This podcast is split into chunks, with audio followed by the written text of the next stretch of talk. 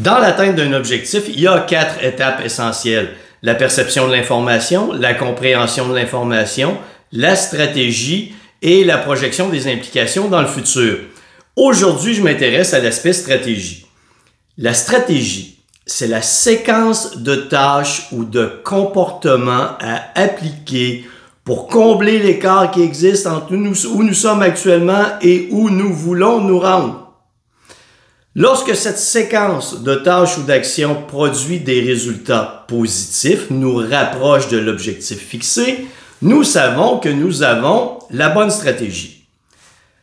Quand nous avons la bonne stratégie, normalement, pour réussir, il suffirait d'appliquer la séquence de tâches ou d'actions inlassablement jusqu'à ce que nous atteignions l'objectif et tout serait réglé. Mais tu comprends bien que c'est pas comme ça que ça se passe le plus souvent. Parce que nous sommes des humains et les humains divers.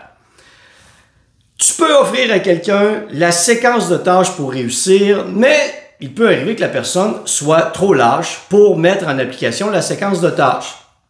Alors, elle ne réussit pas, elle, s'en plaint, j'arrive jamais à rien, je comprends pas pourquoi, qu'est-ce que je fais pas correct? Ben, c'est que tu fais rien.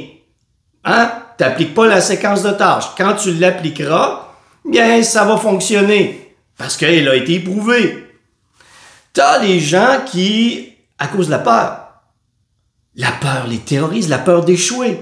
Alors, ils appliquent la séquence de tâches ou d'actions, ils progressent, mais ils ont tellement peur d'échouer que là, ils se mettent à divaguer. Même si les résultats démontrent qu'ils sont en train de progresser vers l'objectif, ce qui l'emporte, c'est la terreur. Et la terreur leur fait croire qu'ils sont en train d'échouer, et comme ils croient qu'ils sont en train d'échouer, ils abandonnent la séquence de tâches pour aller appliquer d'autres actions inutiles ou revenir à ce qu'ils faisaient avant de totalement inutiles pour finalement échouer. C'est ce qu'on appelle la prédiction qui se vérifie d'elle-même. Il y a les gens qui vont appliquer partiellement la stratégie d'action. Oui, mais Denis, j'applique ce que tu me dis, j'applique le plan, j'applique la stratégie, mais ça fonctionne pas. Pourquoi? Pourquoi? Regardons ça ensemble? Hey, t'appliques la stratégie une fois sur trois, un jour sur trois. Ça peut pas fonctionner. Oui, mais Denis, tu m'as dit que j'ai pas besoin d'être parfait pour réussir. Je, je te demande pas d'être parfait.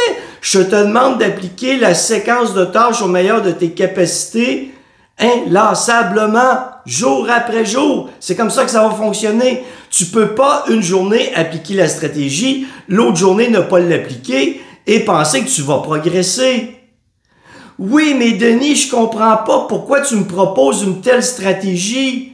Écoute, je te propose la stratégie parce qu'elle a été démontrée efficace.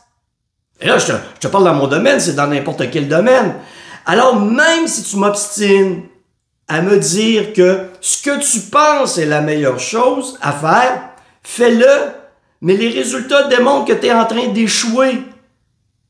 Tu m'obstines à ne pas appliquer la stratégie et tu viens me dire que ta façon de penser est la meilleure. Et ta façon de penser les résultats que tu obtiens, c'est zéro. Où est la logique? Eh bien, c'est ça. La vie était simple, elle serait vraiment simple si la peur d'échouer, la lâcheté, euh, comment je pourrais dire, l'évitement était absent du comportement humain, mais nous sommes des humains. Et c'est ce que nous rencontrons comme problématique la plupart du temps. L'échec est une conséquence de notre structure de pensée.